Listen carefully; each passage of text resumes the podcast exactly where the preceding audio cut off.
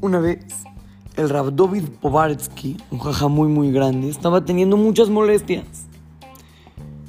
Decidió ir a ver al doctor y a ver qué era lo que tenía que hacer.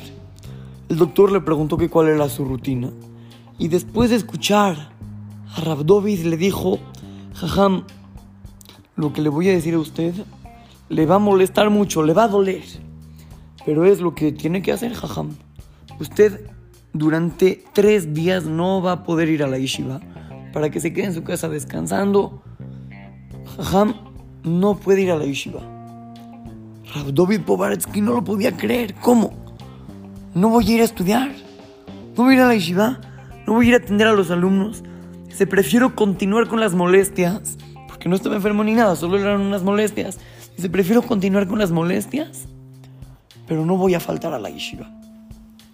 Cuando se enteraron de eso sus nietos, sabían que, que su abuelito iba a ir a la yeshiva y querían hacer algo para impedirlo. ¿Qué hicieron?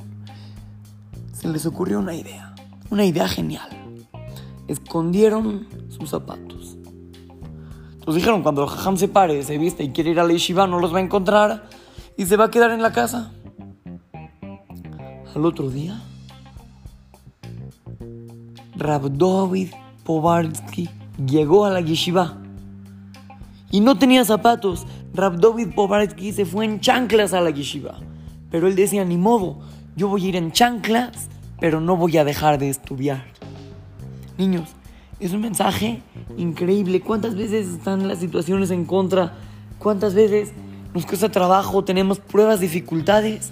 Pero en el momento que una persona decide hacer lo que Hashem espera de él, entonces no hay obstáculos, no hay ningún impedimento para que cada uno y uno haga lo que sienta que es correcto.